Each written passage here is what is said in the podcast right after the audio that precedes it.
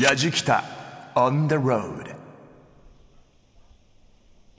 やじきたオンザロード中田美香です。今私は鳥取県川原町に来ています。先ほど天守閣登ってきたんですがもう上からの風景中国山地の山並みを一望することができて遠くには鳥取砂丘を見ることもできました。なんといってもですねもう日本の原風景が広がっていて癒されるんですよね。低い山々で田んぼには田植えが少しずつスタートしていました。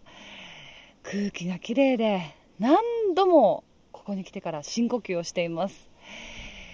この日本の原風景というのも鳥取県の方にとっては全国に自慢したいものの一つかもしれません。今日はここ鳥取県の方々にとっての誇り。全国にこれをアピールしたいというものを探っていきたいと思います。矢敷とオンザロード耳で感じる旅番組。ご案内役の伊門宗行です。この番組は日本全国津々浦々そこに暮らす人々との出会いを通じてその土地の魅力やゆったりと流れる時間をお届けする旅番組。今回は鳥取の誇りを堪能する旅。まあ皆さんも鳥取と聞いて思い出すのは例えば砂丘だったりとか20世紀梨だったりらっきょうだったり。あと島根県から見て右か左かと聞かれるといかがでしょうかね。いや実はうちのやじきたのスタッフにも一人鳥取県出身の男性スタッフがいるんですけれども言ってました。実は鳥取知られざる魅力に満ち溢れてるんですと。彼の気持ちを汲んでですね今回は砂丘以外全国に誇れる自慢できる魅力ある鳥取を旅人の中田美香さんがお届けします。ぜひ皆さん旅の模様動画や旅日記で楽しんでください。ホームページチェックしながら聞いていただけるとありがたいです。アドレスは www.jfn.co.jp スラッシュやじきた。実はオープニングで登場した川原城。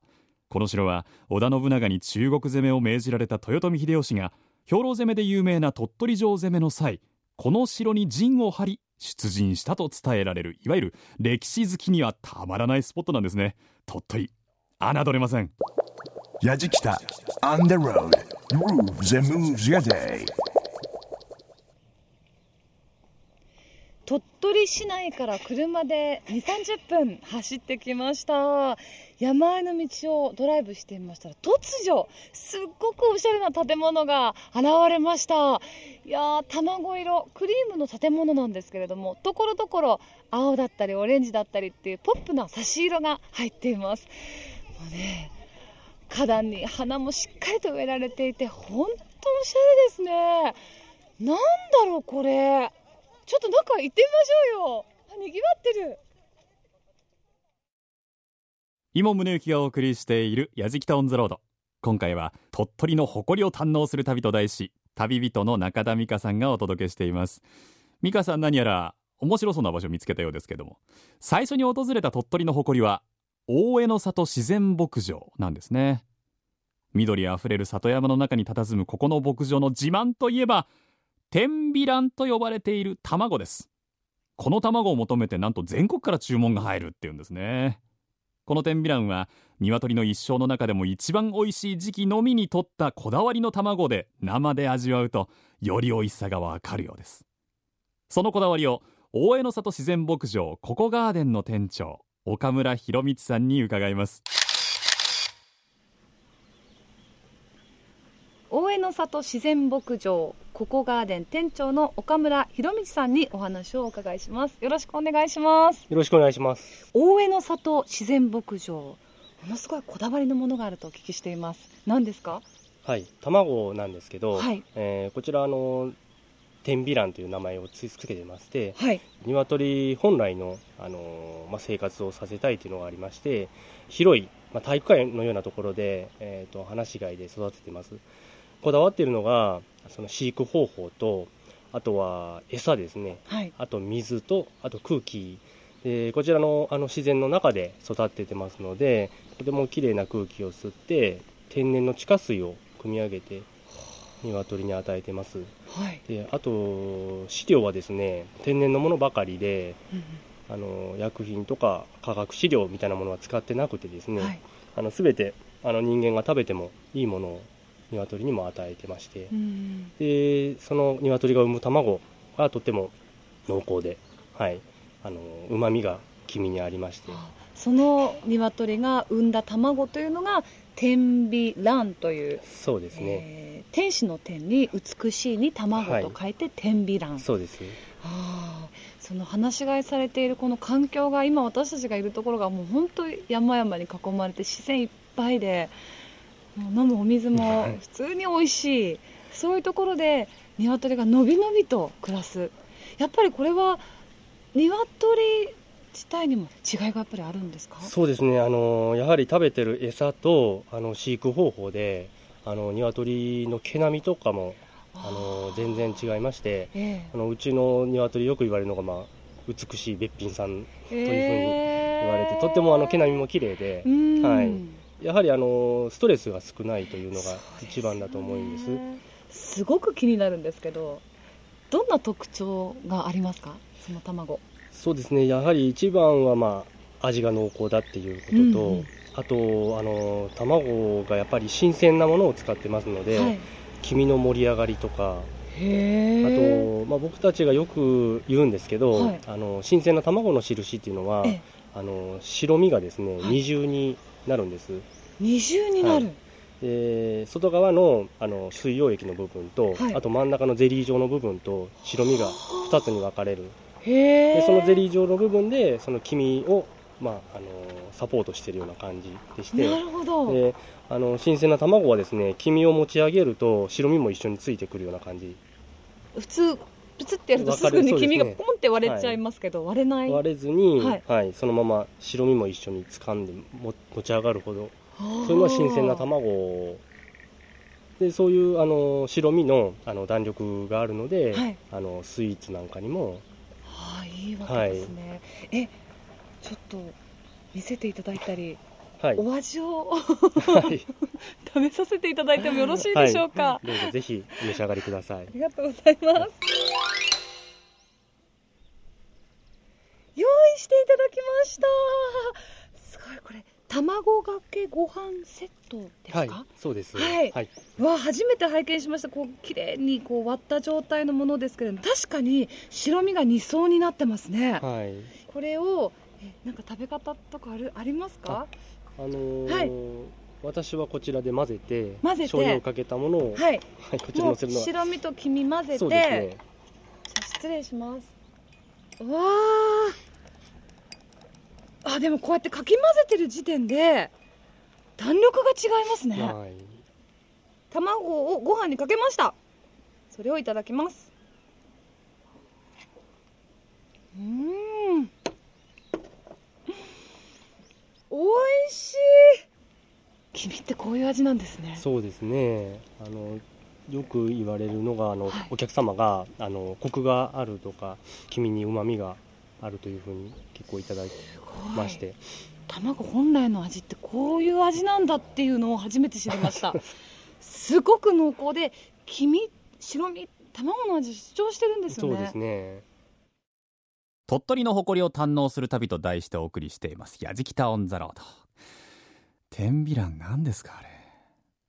美味しそうすぎるでしょ。う卵の味をやっぱりこうシンプルに確認するための卵かけご飯一番だと僕は思うんですけどね。スタッフに聞いたらその卵自体の色が濃い。その濃さがすごかったっていうんですね。ほかほかご飯で卵かけご飯か。なんでないんだろうスタジオに。ちょっと思っちゃいましたけど。でそれを使ったこだわりのスイーツも人気なんですって。大江ノ里自然牧場ココガーデンで食べられるパンケーキ。最高らしいですねこれ。今東京でも全国各地でもパンケーキ屋さん人気じゃないですか。はるかにしのぐっつってますよ。食べたい。他にもなんかプリンとかバームクーヘンとかメープルシフォンケーキとかある。秀逸らしいです。いいな。さあ続いて鳥取の誇りは。豆腐ちくわ豆腐ちくわってなんだろうって思うんですけどこれ古く江戸時代から伝わる食文化らしいです鳥取豆腐ちくわ総研の上田秀樹所長説明お願いします Yajikita on the road. 鳥取豆腐ちくわ総研の上田秀樹さんですよろしくお願いしますどうも、こんにちはこ。んにちは いつもこれでやっております。こんにちくわでございます。何ですかこの豆腐ちくわって一体。ご存知ないですか？いや聞いたことないです。我々鳥取人にとってはですね、はい。もう当たり前空気、まあソウルフードでございますね。えもうそんなに？もう江戸時代からずっと食べてるんですけえども、どのご家庭も冷蔵庫開けると豆腐しか入ってる？まあ、あるでしょあ本当？あ特にえー鳥取県東部地区の方鳥取市の方は、はい。まあ開ければ必ず毎地区はキープ。こんにちくわがあるとと。思いますね。えこれ具体的にどういうものなんですか？これはですね、はい。木綿豆腐7割。ええ。白身魚のすり身3割で作っているはい。練り物なんですよ、あ見た目はじゃあちくわみたいな？え見た目はちくわです、はいはいはい。えー長いわけですね。長いはい。円柱ですね、うん。えーで穴も開いてます。あはいはいはい。これ食べますと、うん。豆腐が生ですね。はい。非常に豆腐の味大豆の味がしますね。なるほど。通常のちくわの魚の味というよりむしろ大豆の味が強いという。ええ。でしかもまあ大豆ですので、はい。ふっくらしてますね。はあ、ええ。ちょっと興味が湧いてきますけれどもね。でしかもね、はい。この豆腐ちくわはですね、うん。1本に豆腐が1丁使われてるんですよ。えー、これちなみに豆腐ちくわってどれぐらいの大きさなんですか？長さ大体1 5センチぐらいと思ってください。だから通常のちくわよりちょっと大きめですね。そうですね、はい。15センチで豆腐1丁。あそれすごいですね。でも低カロリものすごい密度で豆腐が入ってるわーけですね。そうなんですこれ。えこれはどうやっていただくんですか？我々鳥取人はですね、はい。まあ何もつけずにそのまま。そのまま？ガブッと。へええあちくわって言うと例えばちょっと火をあの入れませんね。入れないの？まあ入れる方はかなりハイガラな方でございますね。そう焼かずに、お醤油とかもつけずに？僕つけません。えでもなんか塩とかちょちょっとつけるわさび醤油あわさび醤油。それもあります。わさび醤油生姜醤我油らがカメラマン哲也はわさび醤油。でもおおへえー。僕はプレーンでいきますね。はい。なかなかいいですよ。これがですね、うん。ちゃんとすり身のこの味があるんですね。あなるほど。魚の味が出てくるんです。噛めば噛むほど。噛めば噛むほど、ええ。あなるほどこれはなぜ鳥取の名産になってるんですか？えー、と一つありますけども、はい。まあ、一番有力なのが江戸時代の後期にですね、はい。鳥取の大名池田家というのがありますけどもここの大名が、まあ、庶民に質素倹約を奨励してですね、うんうんうん。まあ、魚が高価だったもんですから、はい。まあ、豆腐を食べてくださいと。いうことで、庶民が知恵を絞って、まあ、豆腐の割合の多い練り物を作ったと言われておりますね。それが今にずっと続いてるわけだけれども全国区になってない。これはですね、はい。豆腐が7割と言いますよね何回も、ええ。非常にね、まあ、鮮度が落ちやすいんですね。水分が多いので。ああまり保存効かない、ーなるほど、ええ。発想できないわけですね。そうなんですよ。もうだから鳥取の方がうん。地元でお作りになって、え。で地元で食べちゃう。食べてると。さあこの豆腐ちくわ今目の前に用意していただきました。来ましたね。いやーえこれ蒸しって書いて他にもいろいえろ焼きというのもありますね、あ本当だ。まあ、鳥取のスタンダードでいうと蒸しの方がどっちかというとスタンダードですね。一袋にこう一本入っていてそうなんです。ちょっと関東の人間が見るとちくわぶみたいなあそうでしょうかね。大きさといい。大きさとしてはね。はい。結構立派ですよね、ええボリュームありますよ。ええ。でもやっぱり木綿豆腐のきめの細かさありますね。ありますか？このままいいんですか？あもちろんこのままが。ガブッと？はい。じゃあいただきますうん。これちょっと美味しい。このふっくら食感これが違うんです。でしょ？で噛むほどに味がじゅわっと出てきますよね。噛むほどにえお魚の味わいもしてきた。えでしょ、不思もう何もつけなくてもいいでしょ、議うん。いらない何も。プレーンが一番。今宗行がお送りしています「やじきた on the road」鳥取の誇りを堪能する旅と題し今回の旅人中田美香さんがお届けしています。上田所長よかったですねこんにちは。覚えましたね皆さんね。もうこれほとんど茶まごですからね。ほぼ茶まごじゃないかっていう感じはしますけども。でもあれ美香さんのレポート聞いてるとちょっと本当に食べてみたくなりましたね。ちくわのようで豆腐のようでみたいな。想像するしかないんですけども。想像した時の先に必ずこう美味しそうってのがある食べ物っていいな。鳥取に行くしかないんですねこれね。続いての鳥取の誇り。行きましょう。水徳山三仏寺投げ入れ堂です。これ標高900メートルの水徳山に境内を持つ山岳寺院でその中にある投げ入れ堂は垂直に切り立った絶壁のくぼみに建てられた他に類を見ない建築物で国宝に指定されてるんですね。ただですよ投げ入れ堂を間近で見るためには非常に厳しい山道を登っていかなければいけないのでなんと日本一危険な国宝見学と言われてるんです。しかも取材当日雨。まあ、止んだばかりだったんでね。山道もちょっと危なかったんじゃないかなと思うんですがもちろんやじきたスタッフ山道を登ること決行しました。やじきた On the road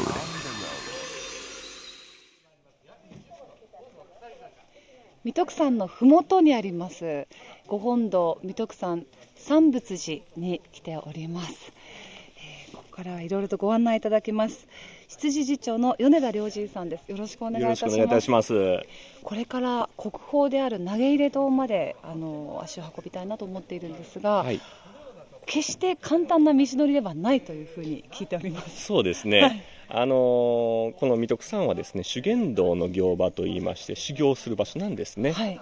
でえこの今来られた本堂までは、まあ、階段を登ってきていただきましたけども、はいこれから先っていうのは階段一切ありません。道がですね木の根っこを捕まってやがったりはい。岩肌をよじ登ってやがったり場所によってはあ鎖一本をですねよじ登っていくっていう風な道になってきますそれはやっぱり修験道だということで道の舗装を決してせず階段を作ることなくそうですね。今までずっとそのまんまの道に残っているということやはり、えー1000年以上昔の文化ですね、はい。その修行をするというそれをいまだに、まあ、残している場所ですねなんか背筋が伸びる思いで今日はあの私一人気合を入れまして、はい。トレッキングシューズ山登り用の格好をしてきたんですけど、はいはい。あの服装の注意点、はい。持ち物の注意点いろいろとあると思います。そうですね。あのやはり両手が使える格好。はい。よくあの登山だということで、えーストックとかついてこられる方おられると思いますけども、片手が下がるのは危険なんですね、ん。むしろ両手を開けていただいて、はい。両手でよじ登っていただく、うん。ですから荷物はリュックにしていただいてね、はい。両手をフリーになる状態、はい。それから一番重要なのが足元、はい。靴ですね、はい。これが重要でして滑りやすい靴っていうのは一切入山禁止になってます、はい。ですから、えー必ず皆さんの足元チェックするんですね。で滑りやすい靴の場合は、はい。わら草履があー一足500円で売ってあります、はい。でそちら履き替えていただいて安全対策をしていただく。そっか、はいはい。昔ながらのやっぱりわら草履っていうのは滑りづらい。そうですね、うん。えー一番滑らない靴ですね、そうえーこちらにはね。ですねなるほど。その他何か注意点というのはあるんですか、ね、注意点はですね、えーまあ、こちらの特殊なあーちょっとお山でですね和げさというものをですね、はいお貸しするんです。あのお坊さんが今朝はいしてるんです。それを輪っか状にしたもの。これを必ずつけていただく。はい。これが決まり事になってます。ああのやはりこちらあの試験道の行場修行する場所ですので一般の方の入山というのは許されないんですんねで皆さんに和げさをお貸ししましてこれで皆さんはこの山で修行をされる行者さんの一人なんですよと。い。いう形で登っていただく。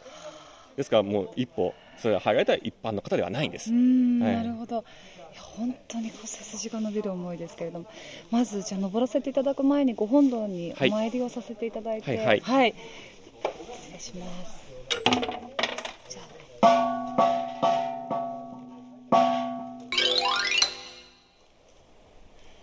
すごい。木の根っこと足場を決めて両手と両足で真剣に登んないと怖い。せーの。よいしょ。わーすごい。本当に木の根っこで道ができててこの根っこを頼りに上に上がっていく。わー本当に修行の道だっていうことがよくわかります。いやー鎖坂を登った上からの景色が最高。に綺麗ですね。そうですね。大変なところをね終えて。気持ちいい。本当新緑の山々を一望できて。そうです。空気本当に綺麗。ここは？ここはですね、重要文化財に指定されています文殊堂という建物ですね、文殊菩薩をお祭りするところで、今円の上にねおられますけどもこの円を一周すると文殊さんの地位が授かるというふうに言われてます。ありがたいですね。あのこれまでの道のり、はい大体あの投げ入れ堂まで、はいあと何割ぐらいまで？そうですね、まあ、ここまで来たらですね、半分ちょっと進んでるぐらいですので、もうあと一息ですね。そうですかでもまあ本当にここまでの道のりが険しくてそうですね。想像以上です いや本当手と足を両方使ってそうですね。もう岩がもうほぼ垂直になってるところもありますよね。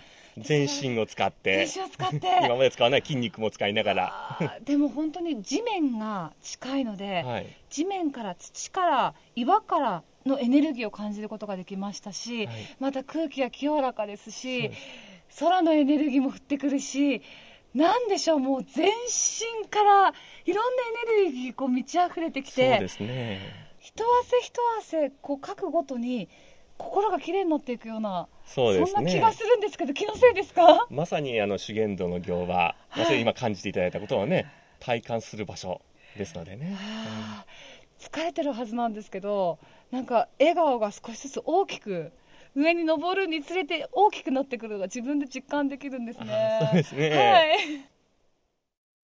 鳥取の誇りを堪能する旅と題してお送りしている「やじきた on the road」今回の旅人中田美香さんが投げ入れ堂へ参拝登山中です。僕も写真を見せてもらったんですけれども本当にすごいです。本当にすごいとしか言いようがないです。これあの米田さんの注意点も普通に参拝する人に対する注意点じゃないですもんね。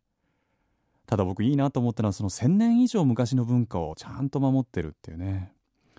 木の根を伝って登ったり急傾斜の巨大な岩の壁を鎖を伝って登ったりですね。この場所にどうやって運んだかわからない鐘楼堂で鐘を鳴らして左右絶壁の細い道馬の背牛の背を歩きそしてようやく国宝投げ入れ堂に到着です。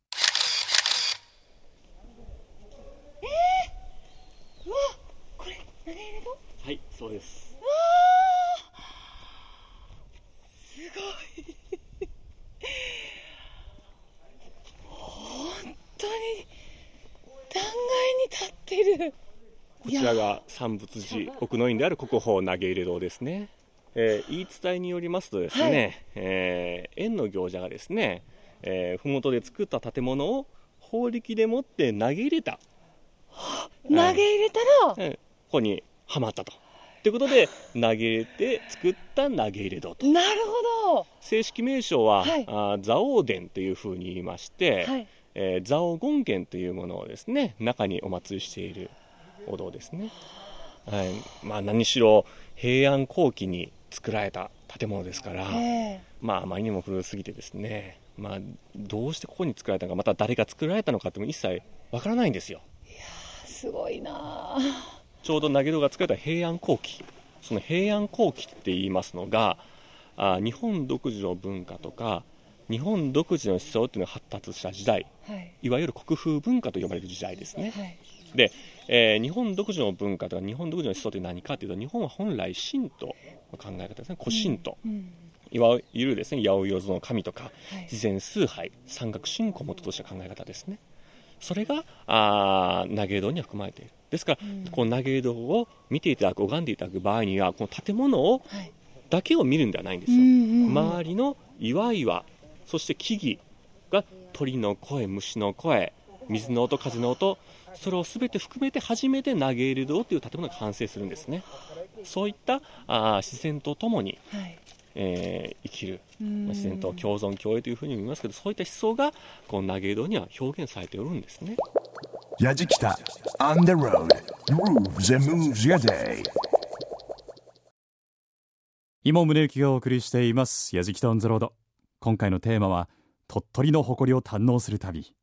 旅人の中田美香さんが鳥取の誇りを調査中です。投げ入れとすごかったですね。平安後期ですか？投げ入れ堂を背にして山々を見ると本当にそこに大自然が広がってるんですけどね。そのスケールがすごいですね。これは間違いなく鳥取の誇りでしょっていう。自慢したくなるでしょっていう。投げ入れといつか一度行ってみたいですけどね。さあまだまだありますよ。続いての鳥取の誇りは20世紀梨です。これは皆さんね聞いたことある方も多いと思うんですが実はその梨をテーマとした日本で唯一の博物館鳥取20世紀梨記念館なしっこ館というのがあるんですがそのなしっこ館へとやじきた向かいます。鳥取20世紀梨記念館なしっこ館は倉吉パークスクエア内の施設の一つで梨に関する歴史や産業の情報をご紹介することはもちろんいろいろな展示や企画を行っているんですね。倉吉パークスクエア内の施設の一つ。鳥取といえば梨ということで鳥取20世紀梨記念館梨っこ館にやってきました。ちょっと早速中に入ってみます。うわ梨の巨木かな。詳しくご案内いただきたいと思います。梨っこ館シニアマネージャーの高橋宏さんですよろしくお願いしますよろしくお願いします。目の前のこの巨木はい。これ梨の木ですか？そうですね。あのこの近くの農家の方が、あの以前作られてた大きな梨の木なんですけれども、はい。えーこちらの施設のシンボルとして譲り受けて展示しているものです。やっぱり20世紀梨記念館ですからこの木ははい。20世紀梨の木、そうですね。ただ通常の農家の方が作るよりも、もうとっても大きく丹精込めて作られた木のものです。うわーこれ株の大きさはどのぐらいですか？えっ、とそうですね。ちょっと近寄って見てみましょうか。こう枝の広がりがですね、はい20メートルぐらいあります。はいですから通常の状態ですと、はいあの7メートルから8メートルぐらいなものなんですが、ええそれがそこまで大きく広がって大きく栽培してたくさんの実をつけた、えー梨の木です。この鳥取20世紀梨の記念館というのは、はい梨についての記念館なわけですよねそうですね。あの鳥取の特産品でありますはい梨をですね、はいい、ろんな形であの知ってもらおうということで、はい、あのこういう建物ができました。梨だけについての記念館って私初めて聞きましたそうですね。おそらく日本では唯一ここだけじゃないかなと思います。まずはこう1階のフロアがぐるりとこう梨についてのはい。いろいろこう学べる場所になってるわけですね。そうですね、はい。全体が円筒形になっておりまして、はい。今ちょうどあの物語劇場ということで、はい。梨の栽培の苦労とかをちょうど上映しているところになっております。いろんなその梨の歴史についてですね、はい、映像であったりであの皆さんにお伝えしているところです。だいたい時間が10分ぐらいのものです。梨の歴史っていうのはちなみにはい。教えていただいてもいいですか？あの梨で特に20世紀梨っていうのが偶然こう取り入れられたっていうところがありまして、はい。それがあの千葉県の方で、ええ。あの梨の木が生えてたのを、はい。あのたまたま見つけた人がいて、はい。でそれを育てたらすごい美味しい梨ができたと。うんうん。でそうなのでそれを育てようということになったのを、鳥取県もそれそこから取り入れて、はい。で産地としてどんどん普及させていったという歴史があるんです。じゃあ特にこう品質改良とかをして甘い梨を作るために出来上がったというよりも、はい。本当に自然に発生した。そうですね、たまたままあいろんななんかあの梨を捨てるというかゴミ捨て場みたいなところだったらしいんですけど、その中で自然にこう偶然生まれた美味しい梨が20世紀梨となって、で鳥取県ではいろいろこう農家の人の苦労だったり、あの行政の方が頑張ったりして名産特産品として育てていったっていうような撮影が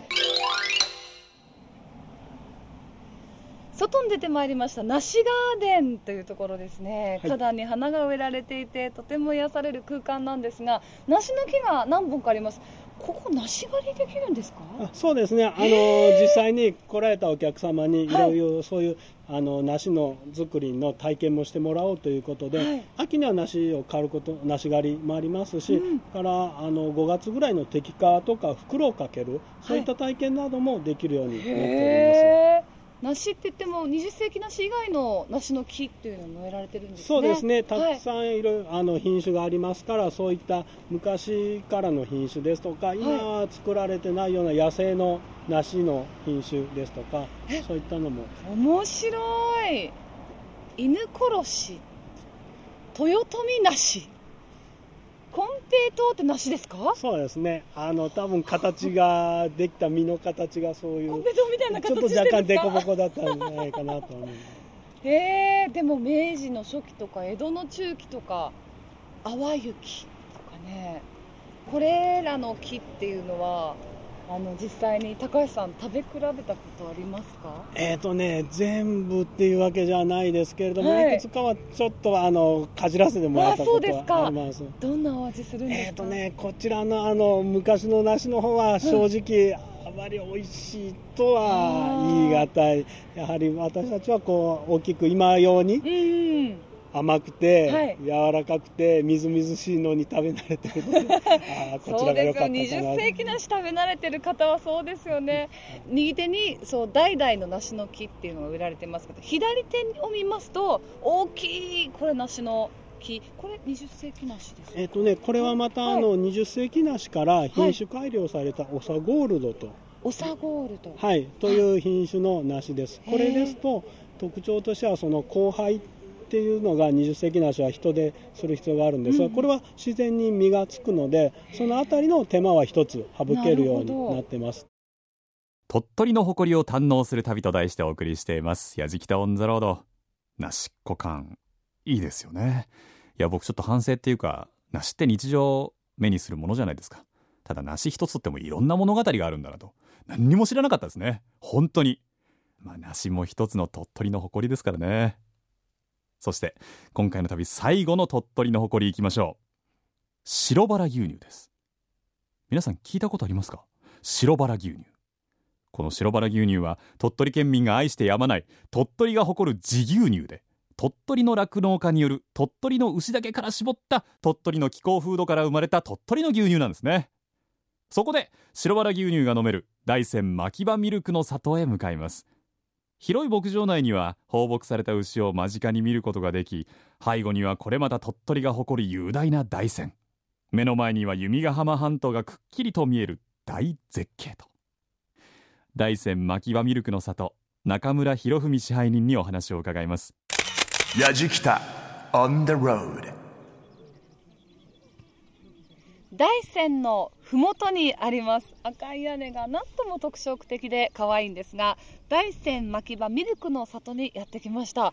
ここはあのすぐ隣が牧場実際に牛が放牧されているんですけれども気持ちいいんですよね。詳しくお伺いしていきたいと思います。大山牧場ミルクの里の支配人でいらっしゃいます。中村博文さんです。よろしくお願いします。よろしくお願いします。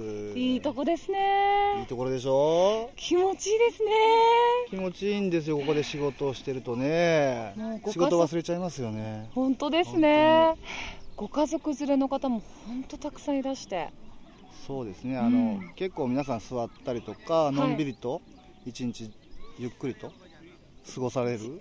うん。そんなのんびりとしたところが売りですから、うちの。うん。ここって、140ヘクタールぐらいある牧場地はいなんですよ、そこに人間が遊べる芝生の広場うちの施設、それをちょこっとだけ牛に借りて作ったという感じ。ちょっとお借りしてるわけですねお借りして西さんに。申し訳ない。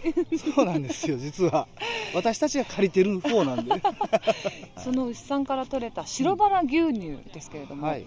あの私この鳥取に来てでスーパーに寄ったんですけどはい。白バラ牛乳しかない。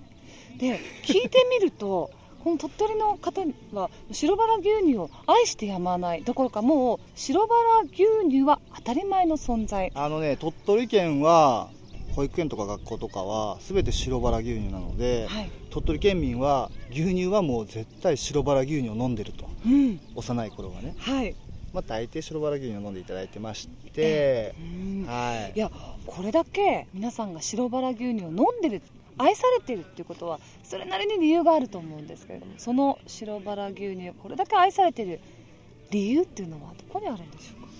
あの県内の酪農家が組織している組合だということでまずあの土作り土を作ってはい。いい草を作ってはい。いい牛を育てる。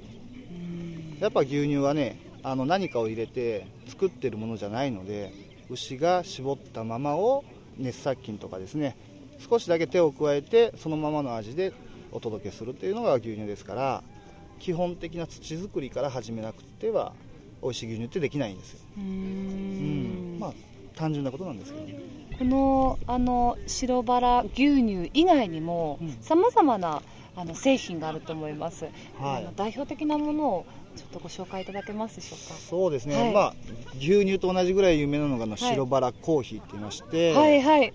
あとはまあ、ふうんまあ、定番の飲むヨーグルトですとか、はチーズですとか、えーまあ乳製品ですよね。ただうちのうちはあの菓子の方も作ってまして、牛乳乳製品を使ったシュークリームですとかまんじゅうとか、はい。ロールケーキとか、結構ね種類多くてですね。あと今の時期はあのこの練乳ですね。今だったらいちごにかけるとかあのパンにつけて食べてもいいしうわー。何でも合うんですよこれ。実はね。今すぐ食べたくなりますねそんなの聞くと。はいちょっと舐めます。いやえまずじゃあ基本の牛乳から 牛乳から。牛乳からはい。これですよね。はい。はい。ちょっといただきます。はいどうぞ。うん。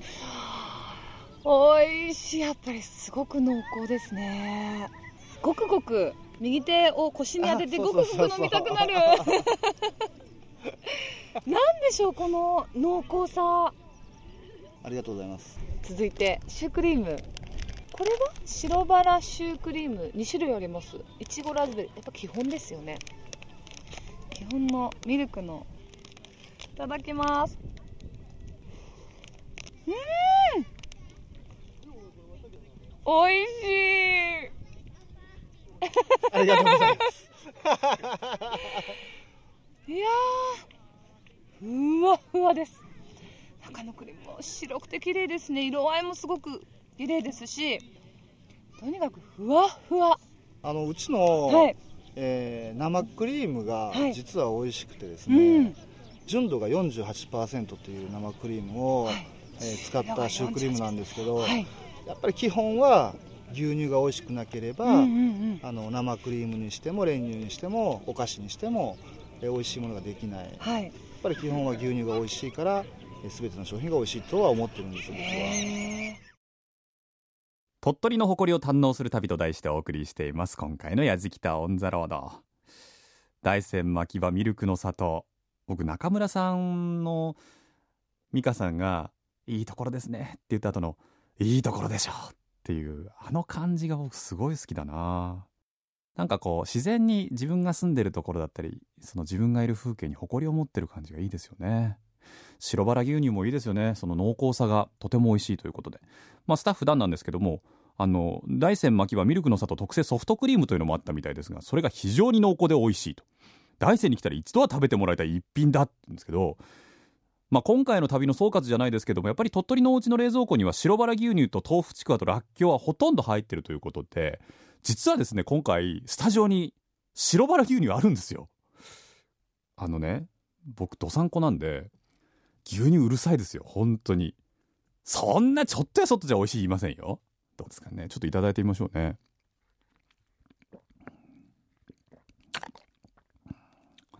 うまいね。これ。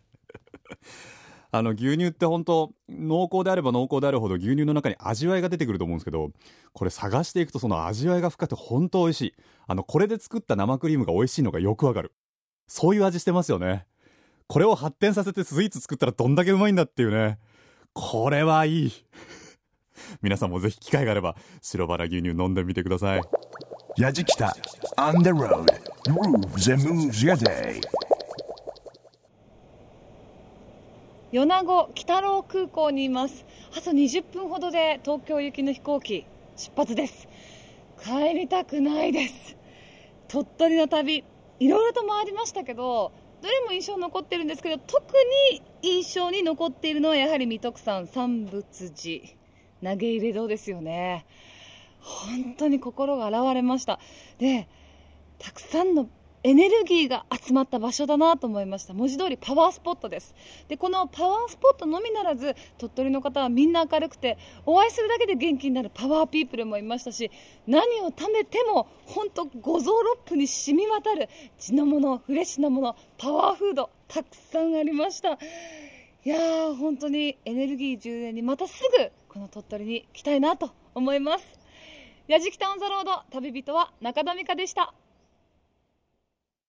鳥取の誇りを堪能する旅と題してお送りしてきまして、やじきたオンザロード。皆さんいかがだったでしょうかね。あの、僕、スタッフがいろんな旅に行って、帰ってきたらその感想を聞くんですけどね。今回、鳥取の感想が素晴らしかったんですよ。それで、実はこの収録をする前にもですね、うちの行っていたディレクターの、まあ、サリーと、ミカさんが喋ってたんですけどね。楽しかったねって言ってるんですよね。この感じはね、僕もすごいなと思いまして、鳥取これ、スタッフをしてそこまで言わせるかっていう。行ってみたいな。まだあるんですよ、見どころ。三笹温泉とかね、水木しげるロードとか稲葉の白うさぎとか、まだまだ誇りありますからね。鳥取でしか味わえない味、体験しにね、皆さんもぜひ鳥取に遊びに行っていただきたいなと思います。旅の様子、動画や旅日記でもぜひぜひ皆さん。だって投げ入れ堂とか見たいじゃないですか。あの、放送終了後、ポッドキャストでも番組配信してますんでね、ぜひ合わせてチェックしてください。アドレスは www.jfn.co.jp スラッシュやじきたです。やじきたオンザロード、耳で感じる旅番組。ご案内は、今宗行でした。